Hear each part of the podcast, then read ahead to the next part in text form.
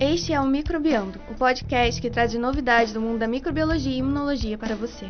Olá, bem-vindos ao podcast Microbiando, podcast que traz novidades do mundo da microbiologia e imunologia para você. Eu sou a Rosana Ferreira, estou aqui com o Cid Clay Lira. Oi, pessoal. E hoje a gente tem um episódio especial para trazer para vocês que foi gravado na nona SIAC da UFRJ, que é a nossa é, semana de integração acadêmica da UFRJ. E a gente gravou esse episódio juntamente com os alunos da microbiologia. E a ideia da SIAC é integrar mesmo, né? Então os alunos eles preparam pôsteres e tem a sema... durante a semana toda eles apresentam, tem, tem as avaliações, mas também apresentam para os outros alunos que passam por lá, pessoas interessadas. Então, assim, é um evento bem bacana que ocorre na semana toda. Não só ciências da saúde, acontece em outros institutos também, mas a gente falou somente sobre ciências da saúde. É, tem apresentações em pôster e apresentações oral também, né? Sim, também é, e a, tem. E além da, da pesquisa científica, eles também apresentam resultados é, durante projetos de extensão que são realizados aqui na FRJ.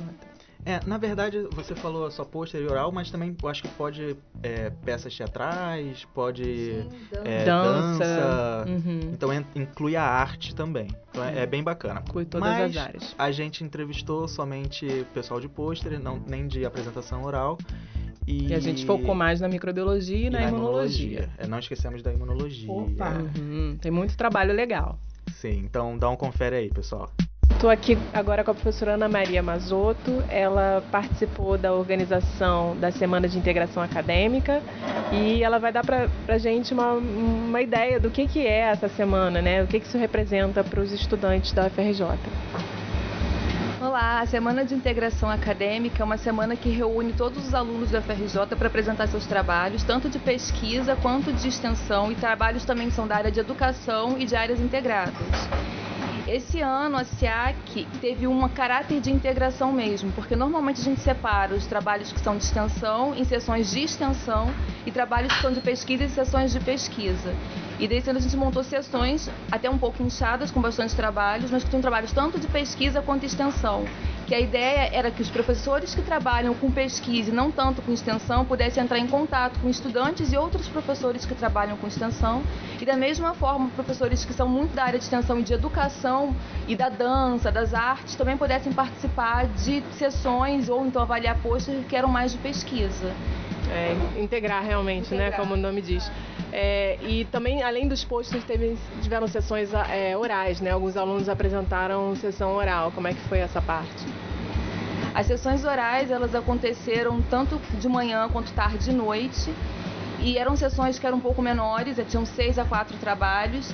E foram sessões bem ricas em termos de experiência, porque a gente tinha trabalhos de pesquisa do, da forma clássica, introdução, matéria, métodos e resultado, e também trabalhos do pessoal da terapia ocupacional, da arte, da dança, de como teorizar uma dança, ou como a fotografia pode ajudar na recuperação de dependente químico. E isso abre muito o horizonte da gente como pesquisador, porque a gente vê como a universidade é plural e diversa, e como a gente tem pesquisas riquíssimas e diárias que a gente não consegue imaginar ficando preso dentro das nossas unidades. E como é que era dividido? Quem ia ficar com pôster, quem ia apresentar oral? Então, a divisão foi feita pela comissão da SIAC. Então, a SIAC tentou pegar os trabalhos e dividir por área, e a área era baseada nas palavras-chave.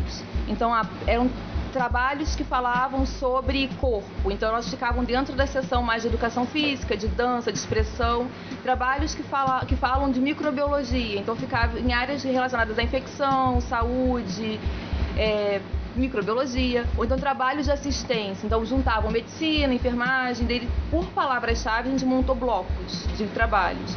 E esses trabalhos foram divididos em sessões temáticas. E aí, obviamente, que alguns trabalhos ficavam perdidos. Do tipo, esse da fotografia que eu citei, ele entrou numa sessão chamada Corpo e Movimento. Ele estava perdido. Então tinha sessões mistas, que eram trabalhos que não se encaixavam em lugar nenhum. Mas a ideia foi tentar pegar trabalhos que giravam numa temática, na mesma temática, mesmo sendo diferentes, e colocar ali. E daí o problema é como escolher um coordenador e um avaliador. Também foi, por, foi pelo que a pessoa informou na plataforma. Ah, é uma sessão cujo nome é infecção. Ah, então se a sessão tem o nome de infecção e juntou doenças infecciosas, eu vou convidar alguém que trabalha ou com parasitologia, ou na microbiologia, ou então na, na biologia, que trabalha também com parte de infecção, e vou botar essas pessoas para coordenar. E ela tinha que ter colocado palavra-chave infecção, senão não conseguia enxergar ela no filtro. Então o próprio apresentador decidia se ia ser uma apresentação oral ou em pôster? É. A quando, princípio, sim. a princípio, sim, o aluno que escolhe. Porque quando, a gente, Ah, quando o aluno coloca o resumo, tinha opção lá para marcar oral ou pôster. A maioria prefere pôster. É. imagina. E É, eu avaliei é, ontem, né, uma sessão de oral de clínica médica. Não é muito, é muito a minha área, não, mas foi assim enriquecedor para mim. É, descobrir, né, outros, outras pesquisas não tão relacionadas à minha, mas que me fizeram pensar, dar um novo olhar àquele, àquela, àquela situação ali e poder interagir. Foi, para mim foi gratificante participar. Gostei muito. A SEAC, ela é a antiga JIC? É a antiga GIC. E qual é a jo- antiga era jornada de iniciação científica? Era a jornada né? de iniciação científica. Qual é o diferencial? Por que que mudou? Saberia Porque dizer? de uns anos pra cá começaram a surgir os alunos de extensão. Antes a gente tinha só os alunos da iniciação científica Sim. com bolsa PIBIC. Aham. Depois eles vieram os alunos com bolsa PIBEX e agora o estado a gente chama de Profaex. E daí esses alunos também precisam apresentar trabalhos dentro das suas áreas de extensão. Então, uma jornada de iniciação científica, o nome não abrangeria os, os alunos que fazem extensão. E aí acabou juntando com esses alunos e virou Semana de Integração, que também acabou jun- juntando com a Semana Nacional de Ciência e Tecnologia. Sim. Que aí vira uma grande Um grande evento, né? um grande evento. A PRJ se mobiliza para uma semana para fazer ciência, divulgar ciência e divulgar o que tem de tudo aqui dentro, né? Porque tem de tudo. Nossa, a gente descobre na SIAC que tem de tudo. Você tem uma noção mais ou menos numérica de quantos alunos estão envolvidos nessa semana? Na, numérica, não. Só, no CCS eu tenho. No CCS foram mais de 5 mil trabalhos. Uau. É muita gente, né? Porque como eu fazia parte da comissão do CCS, esses trabalhos a gente tinha acesso. É, tive- tiveram apresentações de manhã e tarde, Manhã, quase todos os dias Todos da semana, os dias. né? E, e à noite também tinham sessões orais dos três dias. Muito legal. É um número bem grande, né? Bem considerável. E organizar isso deve ter dado bastante trabalho, né? Deu bastante trabalho. Obrigado, professora Ana. De nada. Prazer é meu. Bom, gente, agora a gente está aqui na nona CIA, que é a Semana de Integração Acadêmica da UFRJ, e eu estou aqui, tô aqui com a Sara Medeiros, ela é do Laboratório de Biotecnologia Sustentável e Bioinformática Microbiana, e ela vai falar para a gente um pouco do trabalho que ela está apresentando aqui hoje é, em forma de pôster. Fala aí pra gente, Sara, do seu trabalho. Olá, obrigada pela oportunidade. Pois bem, eu trabalho com a detecção de substâncias antimicrobianas em isolados psicrofílicos e termofílicos da região antártica. E antes que me perguntem, não, eu não fui para a Antártica. Eu só estou tendo a oportunidade maravilhosa que é trabalhar com extremófilos. Pois bem, a Antártica é um ambiente extremo, não só de temperatura, como as pessoas sabem, mas um ambiente que tem pouca disponibilidade de nutriente, com alta taxa de radiação e é um ambiente extremamente seco, já que a água, a maioria da água que está lá é congelada. Dessa forma, os micro-organismos tiveram que sofrer várias adaptações para conseguirem colonizar esse ambiente. Porém, os micro-organismos são incríveis, eles conseguem colonizar quase qualquer ambiente e a Antártica não é exceção. Então a gente consegue encontrar várias amostras bastante interessantes de ser trabalhadas no viés biotecnológico, já que quanto maior a diversidade metabólica, maior é a flexibilidade desses metabolistas maior a chance de a gente encontrar alguma coisa com potencial biotecnológico. Isso, inclusive, é o significado da, do termo bioprospecção. É a busca de genes, enzimas ou substâncias que possuem algum interesse biotecnológico. Então, no meu trabalho, eu peguei amostras, tanto psicrofílicas, que são amostras que crescem em temperaturas extremamente baixas, como amostras termofílicas, que crescem em temperaturas extremamente elevadas, para avaliar a produção de substâncias microbianas frente a amostras patogênicas clínicas, principalmente amostras resistentes a antibióticos. E como é que você conseguiu é, coletar esses isolados? Tanto em ambientes. Você não, né? Mas tanto em ambientes é, de alta temperatura e de baixa temperatura na Antártica. Assim, uma coisa interessante, apesar de a Antártica ser conhecida como continente de gelo e 99,7% da Antártica está coberta por gelo, há regiões em que há ausência de gelo e não só ausência de gelo, como a presença de vulcões, tanto inativos como inativos. Então a gente tem locais que a temperatura chega até 100 graus Celsius. E algumas das minhas amostras, inclusive, foram isoladas desse local, da ilha Decepticon, enquanto as amostras psicrofílicas foram isoladas da King George Island, no ano de 2005-2006. E foram coletados no verão, exatamente para facilidade de coleta, porque seria muito mais difícil você realizar uma coleta de material biológico em condições cada vez mais extremas, que é o inverno na Antártica. E é difícil crescer essas, essas amostras no laboratório? É, impressionantemente, as amostras psicrofílicas, elas, elas tiveram uma adaptação bastante boa. Eu consigo crescer elas atualmente, por exemplo, a 28 graus, sendo que o local de coleta delas, elas estavam a 8 graus em média. Porém, as termofílicas que apresentam a maior dificuldade.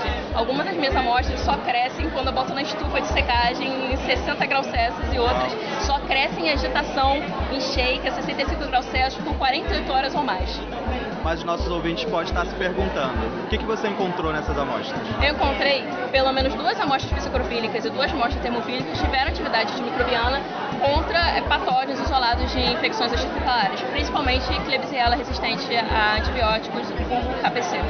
Isso é muito importante, né? Sim, é muito importante a gente pesquisar cada vez mais novas abordagens para esse grande problema que é, é a resistência a antibióticos, já que nas próximas décadas vai ser uma das principais causas de morte no mundo, maior até mesmo do que câncer. Muito legal. Obrigada, Sara. Obrigado. Estamos aqui agora com a Juliana Guimarães, ela que também participa aqui do Microbiando.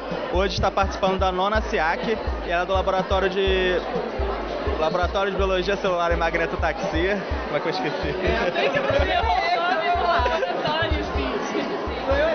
Ela que é do Laboratório de Biologia Celular e Magnetotaxia, o LabMax. E, Juliana, o que você está trazendo hoje aqui no, em formato de pôster? Então, hoje eu estou trazendo um trabalho que é uma caracterização morfológica e filogenética de uma nova espécie bacteriana, de uma bactéria magnetotática, que foi encontrada em fontes termais no deserto de Mojave, nos Estados Unidos.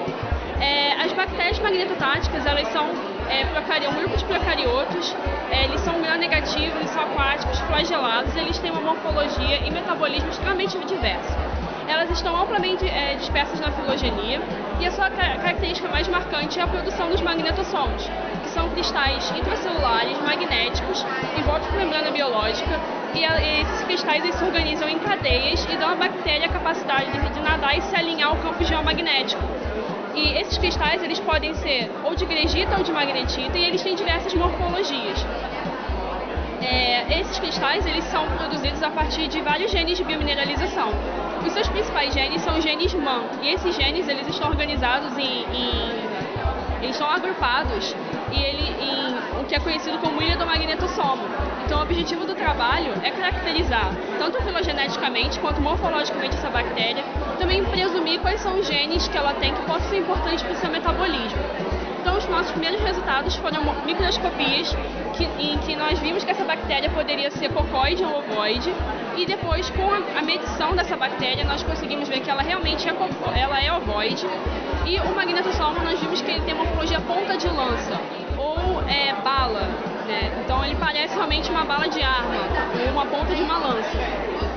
E a gente estava conversando antes aqui, vocês falaram que encontraram os resultados que não batia muito bem com o esperado. O que foi Sim, esse resultado? Porque o esperado do trabalho era só caracterizar de forma morfológica e filogenética essa bactéria. Só que quando a gente fez o BLAST e a gente fez o, o, a árvore filogenética, nós vimos que ela, na árvore filogenética baseada no 16S, no gene que codifica o 16S, a gente viu que ela é mais parecida com uma bactéria. E quando a gente fez o BLAST para os genes MAN e a árvore filogenética, nós vimos que era para uma outra bactéria de um filo completamente diferente do dela. Então a gente viu que isso pode sustentar a hipótese de que esses genes estão sendo transferidos horizontalmente e não verticalmente como se pensava antes. Porque antes pensava-se que você tinha um ancestral comum e que esses genes foram se perdendo ao longo da evolução. E é com esse, com esse resultado sustenta a hipótese de que provavelmente isso não acontece, que acontece que esses genes são transferidos horizontalmente. E como esses genes é, eles estão numa ilha genômica, né? Pode ser muito mais fácil de um bacteriófago, por exemplo, é, colocar ela em outra espécie e, e assim transmitindo horizontalmente. Sim, sim. Muito legal, obrigado, Juliana. Estou aqui agora com Danilo Duarte, do Laboratório de Bioquímica de Insetos e Parasitos. E ele também está apresentando o pôster aqui na nona SIAC sobre o estudo da competição entre os vírus dengue e zika no mosquito Aedes aegypti. É, Danilo, o que, que você pode falar aqui pra gente? Fala, cara, bom dia, bom dia galera que tá ouvindo. Olha, é, na verdade eu sou aluno de mestrado, eu meio que caí aqui de paraquedas. É, eu tô apresentando o pôster para uma menina que fazia iniciação no laboratório e eu dei continuidade nesse projeto. Eu trabalho com co-infecção, Zika dengue, né, que a gente sabe que é um grande problema de saúde pública, não só no Brasil, mas mundial. É, dengue apresenta uma série de, de, de casos de mortalidade, está mais do que na mídia o tempo todo, né? E Zika foi relacionado há pouco tempo, no último surto que aconteceu em 2013, é, com um fenômeno de má, má, formação em feto, que depois foi confirmado, né, é, microcefalia e uma síndrome chamada de Guillain-Barré. Que é quando você tem a passagem então do vírus para o sistema nervoso central, afetando todos os neurônios motores, você tem perda de movimentos, né, dos, dos neurônios motores. E é assim, legal da gente ter esse tipo de evento aqui é que a gente pode falar de ciência não só para a galera que está sendo avaliada, mas para a galera que também passa por aqui, outros orientadores, pessoas que já foram na UFRJ estão presentes hoje aqui prestigiando esse evento. Com certeza. E sobre o seu trabalho, é, sobre esse trabalho, você foi avaliado então é, a presença de a copresença né, de dengue vírus na, no mosquito, no vetor, né? Isso, Foi isso, isso? isso. E qual é a implicância disso? É, o mosquito consegue transmitir as duas coisas ao mesmo tempo?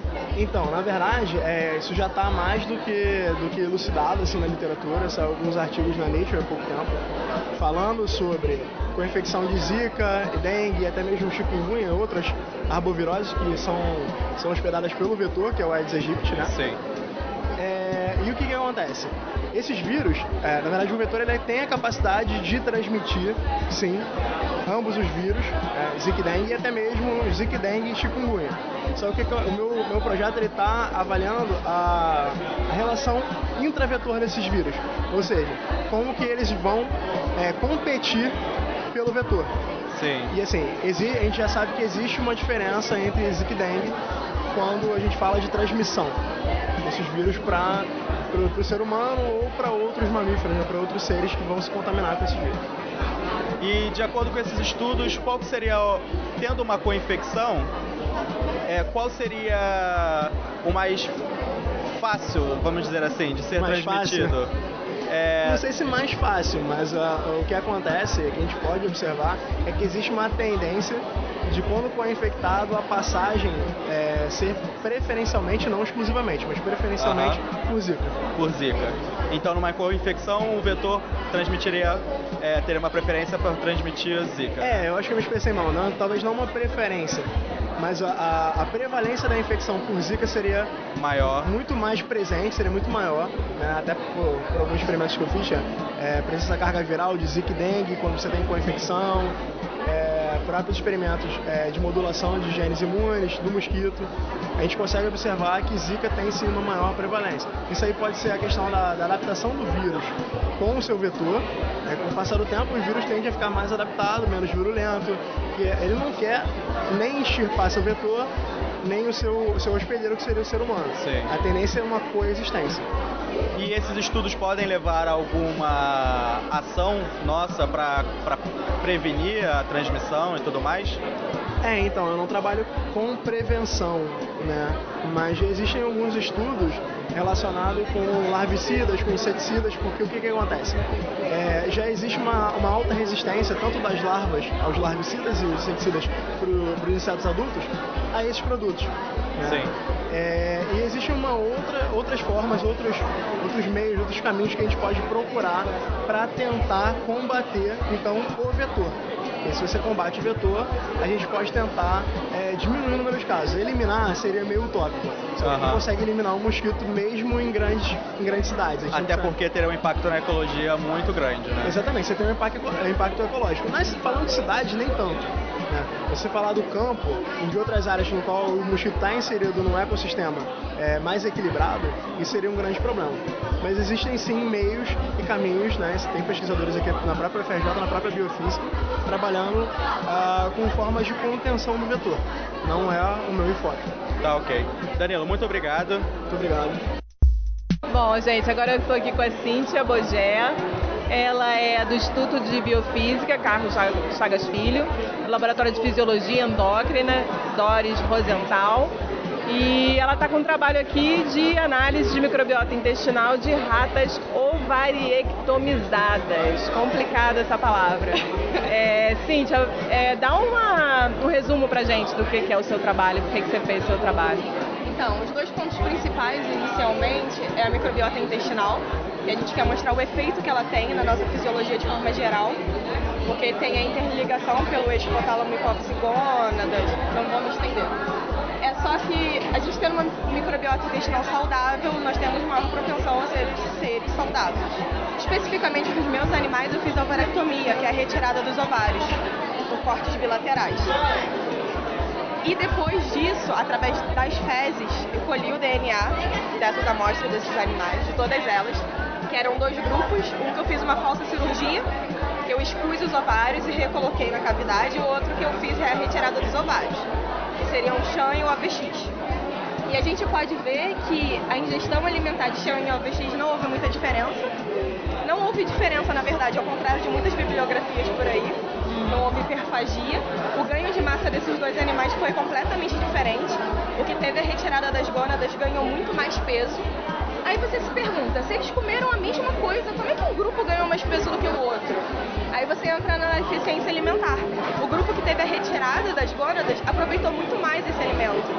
Ou seja, ele ganhou muito mais peso, muito mais massa. Entendeu? E em relação aos quatro filos que foram estudados, que é Firmicutes, Bacteroidetes, que houve uma diferença. Firmicutes teve uma diminuição até a metade nos 21 dias do projeto, enquanto Bacteroidetes teve aumento no final. Parece pouquinho, mas significa muita coisa. Uhum. Já a gama protobactéria, actinobactéria, não teve diferença significativa. Mas já dá pra gente ver que os animais que a gente retira esses ovários, eles aproveitam mais o alimento e eles têm uma mudança na microbiota intestinal. E isso para nós humanos significa é, uma menopausa das mulheres? É, uma no caso eu gerei uma falsa menopausa nessas ratas. E a gente Quando sabe que a menopausa causa todos esses transtornos. Ganho de peso e mudança na microbiota intestinal agora. Isso, e agora a gente sabe né, que a microbiota intestinal também está relacionada a isso. E aí você acha que isso é por causa da cirurgia ou é... Na verdade tem uma série de hormônios envolvidos. Não só o 17-beta-estradiol, que é o E2, que é produzido em suma nos ovários, em menor quantidade no tecido adiposo, mas quase mísero. Como vários outros, hormônio da saciedade, hormônio tiroidiano, a testosterona, o estrogênio. Então tem uma série de hormônios envolvidos nisso, mas basicamente o que você, fazendo a varectomia desses animais, vai ter uma alteração da microbiota e esses animais vão ganhar peso. No caso, nesse modelo que a gente usou como modelo de menopausa. Então você acha que isso é por causa desses hormônios todos que estão. É... A retirada de um específico e toda a mudança que isso traz pro, fisiologicamente eu tô pensando aqui. É, então, quando as pessoas dizem que castrou o gato e o gato ele engordou, de fato pode ter alguma coisa a ver com o que a gente está vendo aqui? Exatamente. Pode. Tem todo o envolvimento nessa, com a microbiota intestinal do ser animal. Cara, muito legal, porque eu achava que era besteira, eu achava que não engordava de. Entendeu? Exatamente. Esse é um dos motivos principais que eles ganham peso, porque tem uma alteração, mas como eu falei, tem uma série de outros fatores hormonais envolvidos. Muito maneiro, muito maneiro. Obrigado. Muito sim. bom, obrigada.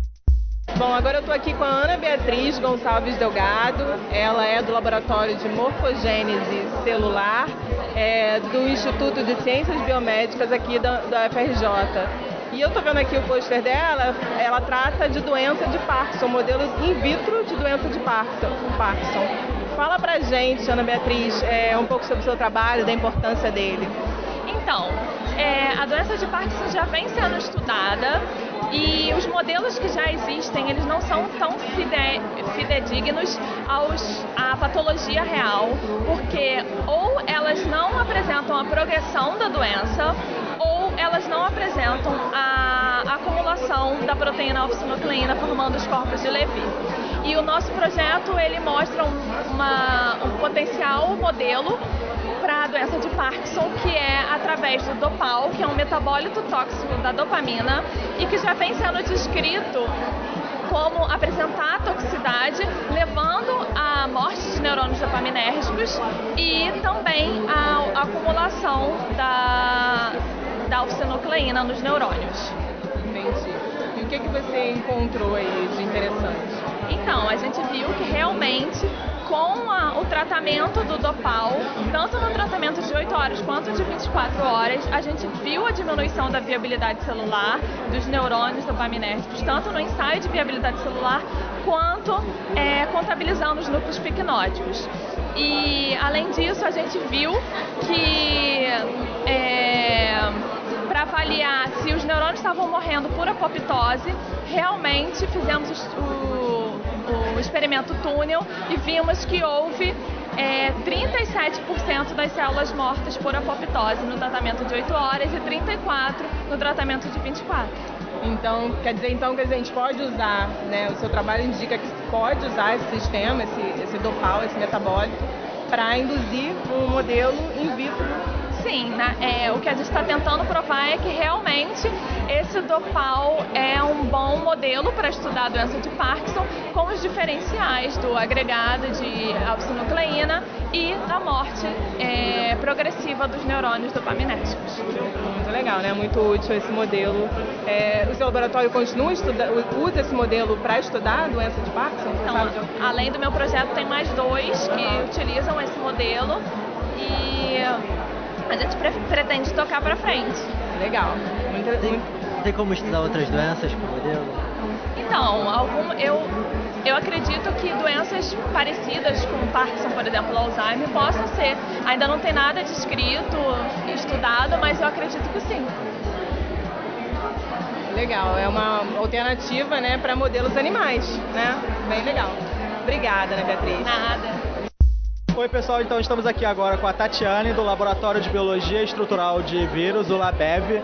E ela está com um pôster aqui sobre a caracterização da estrutura e estabilidade de partículas semelhantes a vírus, VLPs, baseados no bacteriófago PP7. Eu esqueci se era Tatiana ou Tatiane. Tatiane. Uhum. Tatiane, você trabalha há quanto tempo então? Eu entrei nesse projeto quando eu estava no segundo semestre da faculdade. Então já faz uns quatro anos, vai fazer quatro anos que eu trabalho com, com esse projeto. Então você gosta mesmo, né? É, eu gosto dessa parte de virologia e imunologia, né? Porque o projeto trabalha um pouco com, com essas duas vertentes. Assim, sei que deve ser difícil para você que está trabalhando há tanto tempo, deve ter muita coisa, mas se você tivesse que falar pra gente do seu trabalho, assim, de uma maneira rápida, assim, tivesse que vender seu trabalho pra gente agora, o que, que você falaria dele, o que você destacaria para que a gente pudesse dividir um pouquinho isso com os nossos ouvintes? É, então, esse projeto, né, é, nós é, queremos fazer uma plataforma vacinal onde a gente pega um vírus qualquer e aí nesse vírus, né, nós temos a parte de fora dele, que é o capsídeo, e tem o núcleo. Nesse, o núcleo, no caso, o material genético que fica ali dentro dele. Então, o que, que a gente faz? A gente consegue montar um vírus que ele não tem esse material genético dele dentro. Então, a partir desse, só essa parte de fora, né, a gente fala só dessa casca do vírus, eu consigo colocar do lado de fora dele pedaços de coisas que eu quero super expressar. Por exemplo, no nosso caso, a gente usa pedaços de tipos diferentes de HPV, que é um vírus, né, que causa, é um dos que pode causar o câncer de colo de útero, né? É o segundo câncer, né, mais é, causador de câncer em mulheres, no caso. E aí, nesse caso, a gente consegue pegar né, esse vírus, esse material genético e colocar pedaços de diferentes subtipos de HPV. E aí, com esse, com esse modelo, né, super expressando esse HPV do lado de fora, eu consigo colocar numa pessoa, né, que é o modelo que a gente sonha, né, daqui a um tempo ter, né, de uma plataforma vacinal e poder gerar uma vacina com isso para poder ser usado no futuro. As vacinas que estão hoje em dia, né, que são usadas para HPV, elas usam esse modelo. No entanto, elas pegam a própria proteína do HPV e montam essa casca, né, essa casquinha do, do vírus e colocam nas pessoas. Só que ela, assim, existem mais de 300 tipos de HPV e ela só protege contra 3, 4. E aí nesse modelo que a gente está testando hoje, é, hoje em dia, né, a gente tenta usar um, um, modelo que consiga abranger o maior número de tipos de HPV diferentes, né, proteger contra mais de um tipo de HPV. É isso que eu ia te perguntar, qual era o diferencial né, da, da vacina de vocês em relação a outra. Então seria basicamente isso, né? Seria hoje você tem uma vacina que protege contra três, quatro vírus, mas por toda a questão da, da mutação, da, da mutação constante e a quantidade de vírus que você tem, a de vocês protegeria contra uma quantidade É, muito porque maior. assim, essa que usam hoje, ela usa a, prote- prote- a proteína majoritária do HPV, que se chama L1. Então ela- eles pegam essa proteína majoritária L1 e montam essa VLP, né, que é esse vírus sem material genético, e colocam nas pessoas. E aí o que eles conseguem produzir são até quatro tipos diferentes de HPV nessa estrutura, né, e vacinar. No entanto, essa que a gente usa é a proteína minoritária do HPV, que é a L2. E aí estudos já mostraram que essa proteína minoritária, ela tem uma, digamos assim, uma homologia, ela, tem, ela é mais semelhante em diferentes tipos de HPV. Então a gente usa ela numa, numa pretensão de conseguir abranger uma maior tipo, proteger contra mais tipos de HPV do que só essas quatro que já tem hoje em dia. Parabéns pelo trabalho, bem Obrigada. interessante. Muito obrigado. A gente Tchau, espera tchau. que daqui a alguns anos a gente possa contar aí com a vacina de vocês. Ah, obrigada. Estamos em mais um pôster aqui na Nona SEAC e a gente está agora com a Isabela Dáurio, é, do Laboratório de Genética Microbiana. E Isabela, fala um pouco pra gente do seu projeto aqui. Meu projeto fala sobre a periodontite episódica bovina, que é uma doença que ela afeta o gado no interior do Brasil há muitos anos e ela também é conhecida como cara inchada. Ela é uma doença que afeta principalmente é, bezerros jovens que vai levar uma, uma lesão na gengiva deles que vai dificultar a alimentação. É, essa dificuldade vai levar a uma de- desnutrição que pode levar a óbito. E esse fator, ele desencadeia grandes perdas econômicas para os pecuaristas e também grandes perdas ambientais, porque os agricultores, os agropecuários, né, na tentativa de salvar o gado, eles acabam desmatando mais para levar esse gado para outras regiões, acreditando que a doença vai estar presente no local onde o gado está. Então, o objetivo do projeto é investigar como essa doença acontece, por que ela acontece, para tentar evitar e impedir essas agressões ambientais e também essa perda econômica que acontece com os pecuaristas. É isso que eu estava lendo aqui, o título. Eu vi que, imaginei que teria um, um grande fator, um impacto econômico, né? É, mas como que vocês avaliaram isso? Vocês foram lá no local? Onde é que vocês fizeram esse trabalho? Então, esse, esse projeto nosso ele é em parceria com a Embrapa e a Embrapa foi até o local. Ela é uma doença muito comum no interior do Brasil. Aqui a gente não escuta tanto, mas se você parar para reparar assim nas vaquinhas andando na rua, você sempre vai ver uma com a cara inchada ou outra. É bastante comum. Hoje ela acontece menos porque o período de expansão dela, de, o auge dela foi no período de expansão agropecuária. Como hoje isso já não acontece tanto, é, a gente tem um número menor de casos, mas ainda assim acontece e os pecuaristas não sabem como evitar. E aí vocês analisam o solo e aí quais tipos de bactérias elas estão estão mais relacionadas a essa doença? Vocês conseguem ver isso? É porque a teoria seria que ah, os micro-organismos do filo Actinobactéria estariam envolvidos com o desenvolvimento dessa doença.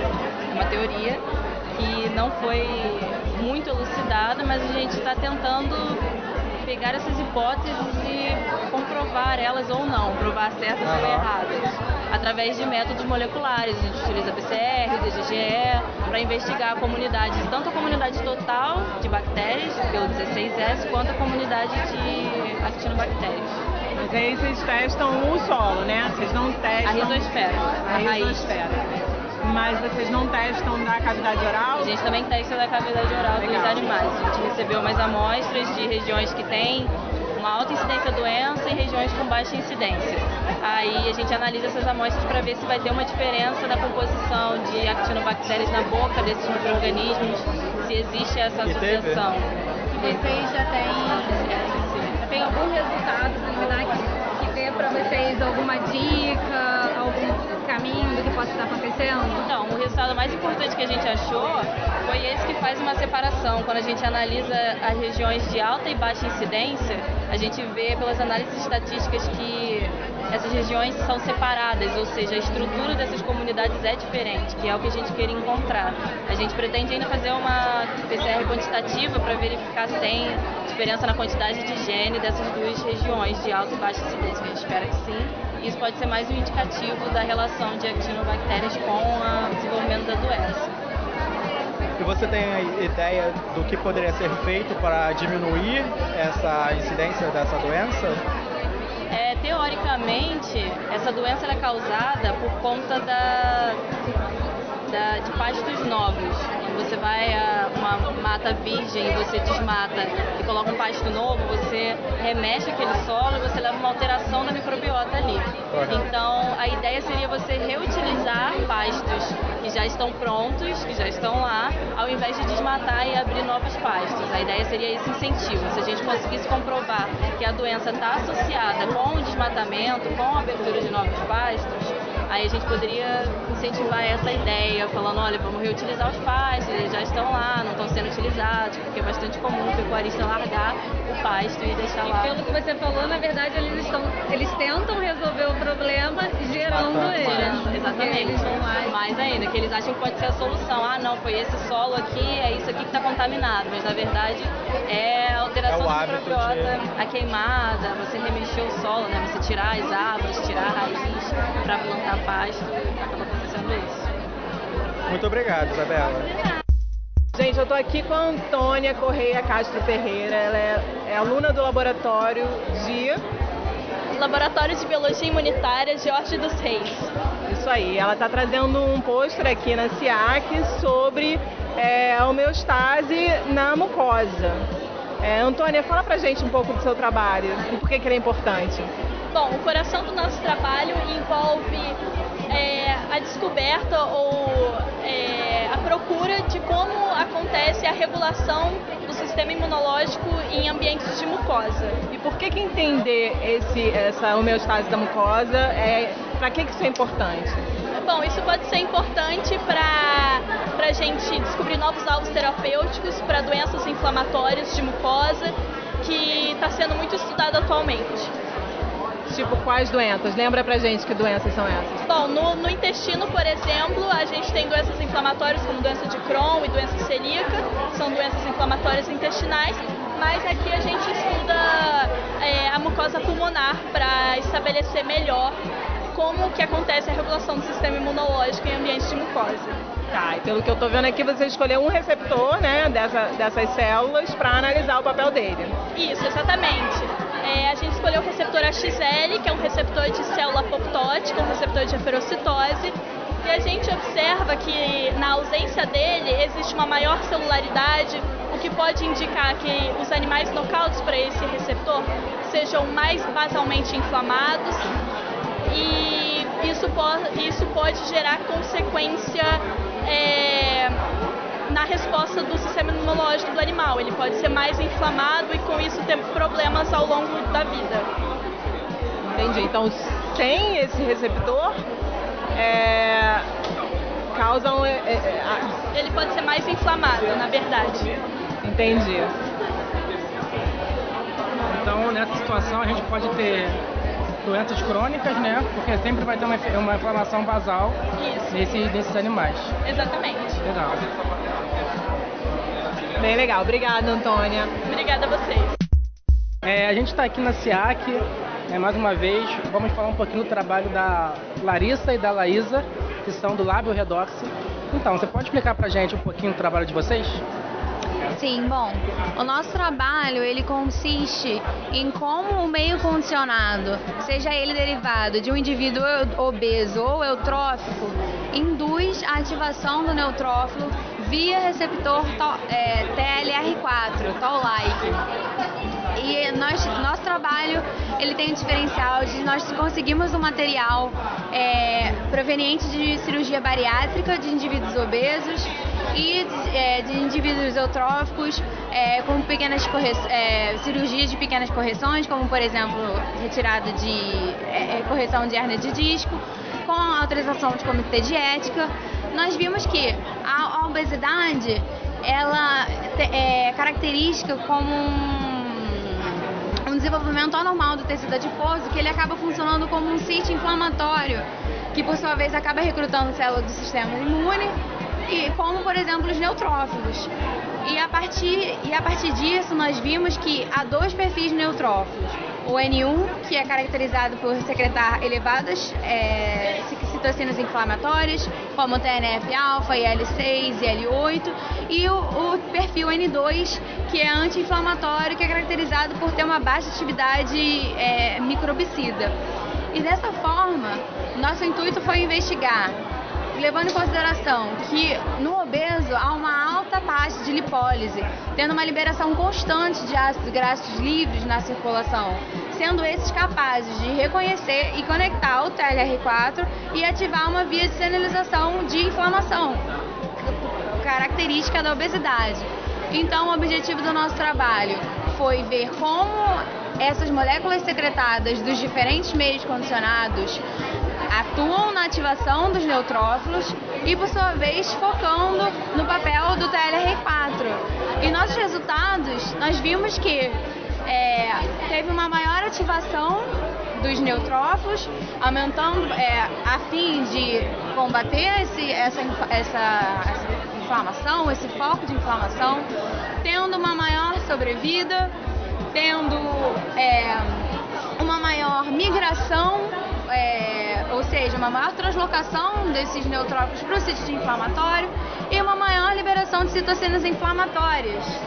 Então, os nossos resultados é, que levaram até a, nós termos a percepção que outras vias estão relacionadas, mas os nossos resultados em relação ao receptor TLR4 indica que ele é um possível alvo terapêutico para nós conseguirmos amenizar o quadro de inflamação característico da, associado à obesidade e talvez fomentar é, futuros estudos que proporcionem que a gente consiga é, amenizar não só a inflamação, mas também as comorbidades associadas à obesidade. Fazer uma pergunta? Não, acho que está bem. Há quanto, tempo, há quanto tempo vocês trabalham com esse projeto? Há quanto tempo vocês estão trabalhando com esse projeto? Nós ficamos fazendo de seis meses, né? Foram uns ensaios rápidos, mas ficou um pouco uma coisa na outra, mas em torno de seis meses.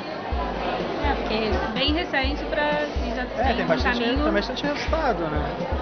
E. Bem legal. E qual a perspectiva que vocês têm agora assim, de continuidade do projeto? Bom, a nossa perspectiva é como a nossa perspectiva, como nós é, trouxemos aqui até na introdução, é de talvez modular o, perfil do neutrófilo, a ponto de que quando ele, ele for acionado por um, um ponto inflamatório, ele possa contribuir para resolucionar esse, esse, essa inflamação e não acabar contribuindo para a inflamação. Então, nosso, é, nosso laboratório, atrelado à farmacologia, é talvez é, fomentar futuras pesquisas e para desenvolver, para poder desenvolver um possível fármaco que auxilie na questão da inflamação e talvez, quem sabe, das comor- comorbidades associadas ao, à obesidade. Já pode anotar o nome delas aí pra gente procurar elas depois. Tá ótimo. Muito obrigado, Larissa. Parabéns. Nós vamos conversar um pouquinho com a Vitória Chaves, do Laboratório de Glicobiologia. E, Vitória, é, fala um pouquinho do seu trabalho pra gente. Primeiro, há quanto tempo você está nesse projeto? Eu estou há dois anos nesse projeto. É um projeto que fala a respeito da imunologia do câncer. E a gente sabe que o câncer é, é um dos principais problemas da saúde no geral, mundial. E um dos grandes é, problemas, justamente no tratamento do câncer, é a resistência às drogas. E é justamente isso que o meu trabalho a gente está estudando. A gente tem visto que depois de um tratamento prolongado com de quimioterapia, por exemplo, é, esse, essas células acabam adquirindo uma resistência. E a gente vê que também tem sido, tem sido muito visto nos, em artigos que a, depois desse processo de resistência, as células desse microambiente no geral, eles acabam ajudando nesse processo. Então, as células mutadas, elas deixaram de ser o foco da, dos estudos. Tá- Tem sido colocado foco agora nas células que compõem esse microambiente. No caso do meu projeto é o macrófago. A gente está vendo como esse macrófago, ele após adquirir resistência, consegue sofrer, é, modular esse ambiente e ajudar na progressão tumoral, ao invés de ir lá combater de fato essa doença. E qual, Qual a perspectiva é, você tem assim, de, você tem uma perspectiva de aplicação do seu projeto futuramente, sim, como, como olhar para isso e ah, tem uma aplicação médica? Sim, então, a gente está primeiro, a primeira etapa do projeto é essa, de adquirir resistência nessas células, e agora a gente vai tentar colocar esse, o sobrenadante desses macrófagos em uma outra linhagem, para ver se isso vai induzir também resistência em outra linhagem celular. E a gente confirmando isso é, é, um grande, é uma grande descoberta, porque a gente consegue pensar em mecanismos que a gente pode bloquear e então conseguir evitar essa, esse, essa ajuda na progressão tumoral. Então você vê que ele tem um papel, né? Ele deixa de ter um papel onde ele deveria estar ajudando e ele atrapalha. Exatamente. E aí ele pode ser um, um novo alvo, um alvo terapêutico. Exatamente. Muito legal, parabéns pelo Obrigada. trabalho. Obrigada pela entrevista. Obrigada. Oi, gente, voltei. Estou aqui com o André Amorim. É, ele participou das semanas de integração acadêmica da FRJ com um pôster e ele vai falar para a gente agora um pouquinho sobre o trabalho dele no laboratório de anaeróbios. Fala pra gente, André. Então, galera, meu nome é André, sou aluno orientado pelo professor Leandro Lobo e pela professora Regina Domingues também e da professora Ana Luísa Palhares de Miranda, lá da farmácia. E o nosso trabalho ele surgiu por uma colaboração entre eles dois. E a maior ideia é que nós já trabalhávamos com a periodontite, que é uma doença muito séria que acomete a cavidade oral.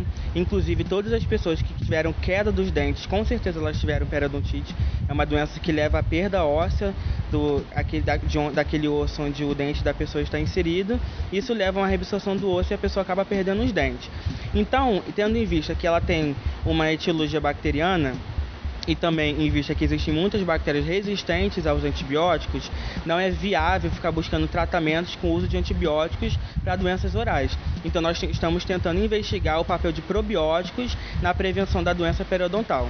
E aí nós utilizamos então o kefir, que ele é amplamente divulgado. Nós temos uma tradição muito boa de passar para as pessoas sem vender, sem nada, por pura doação mesmo o kefir para as pessoas. Então ele, ele tem uma ótima tradição desde muitos anos atrás. Muitos reis utilizavam o kefir. Isso é uma, ele tem uma história muito, muito antiga na sociedade.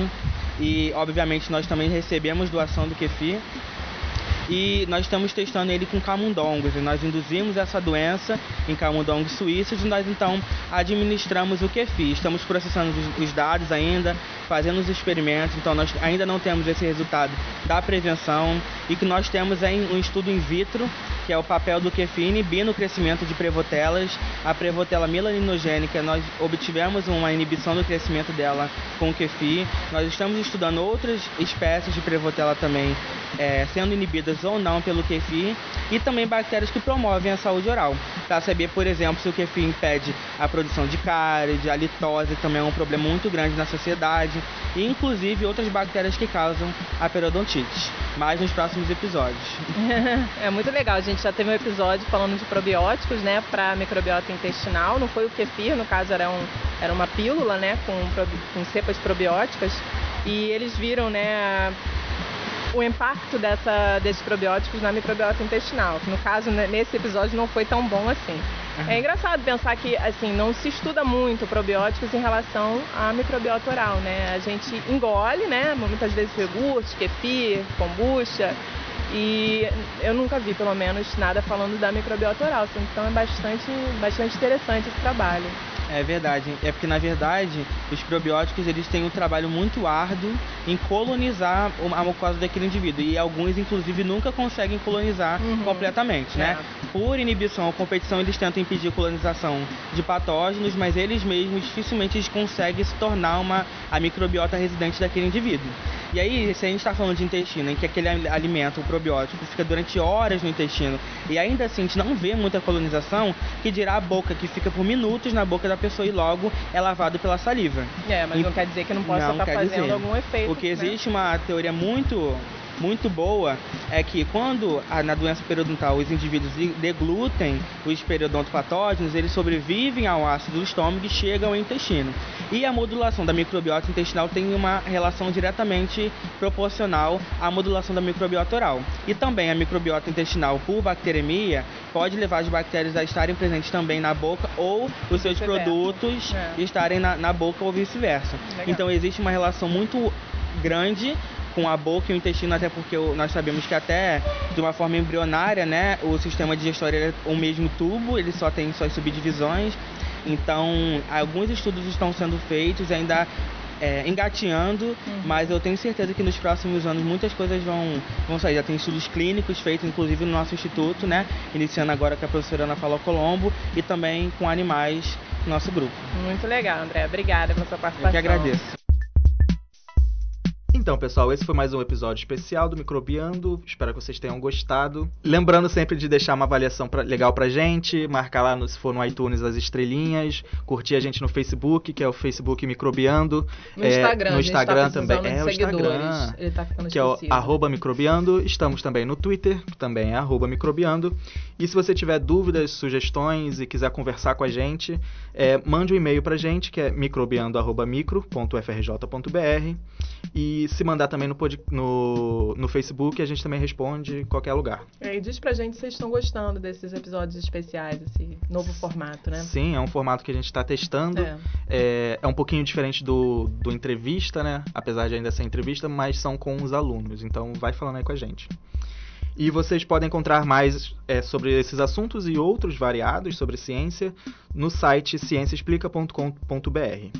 A gente também está em vários agregadores como o Spotify, o iTunes, o Cashbox e vários outros. Bom, o podcast microbiano ele tem o apoio do Instituto de Microbiologia Professor Paulo de Góes e do Instituto de Biofísica Carlos Chaga Filho, ambos da UFRJ e também da Fiocruz. Além da SBPC, da SBI, da SBM, e do site de divulgação científica A Ciência Explica. Esse episódio ele foi produzido por Hugo Marins, do Notem, que é o Núcleo de Novas Tecnologias e Mídias do Instituto de Biofísica Carlos Chagas Filhos, e a trilha sonora do Microbiando foi produzida por Daniel Vasquez.